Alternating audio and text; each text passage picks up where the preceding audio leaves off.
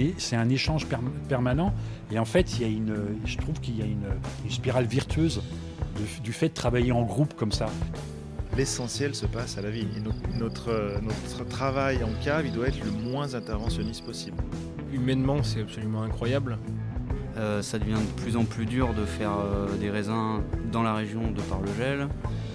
je pense qu'on a tous le même rêve, c'est un parc de foudre. En Alsace, comme dans le Jura. Le chenin euh, et les foudres, c'est un mariage fantastique. On a tapé dans la main et puis voilà.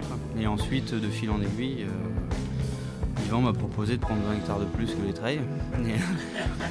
Et, puis, et puis voilà, ça s'est fait comme ça.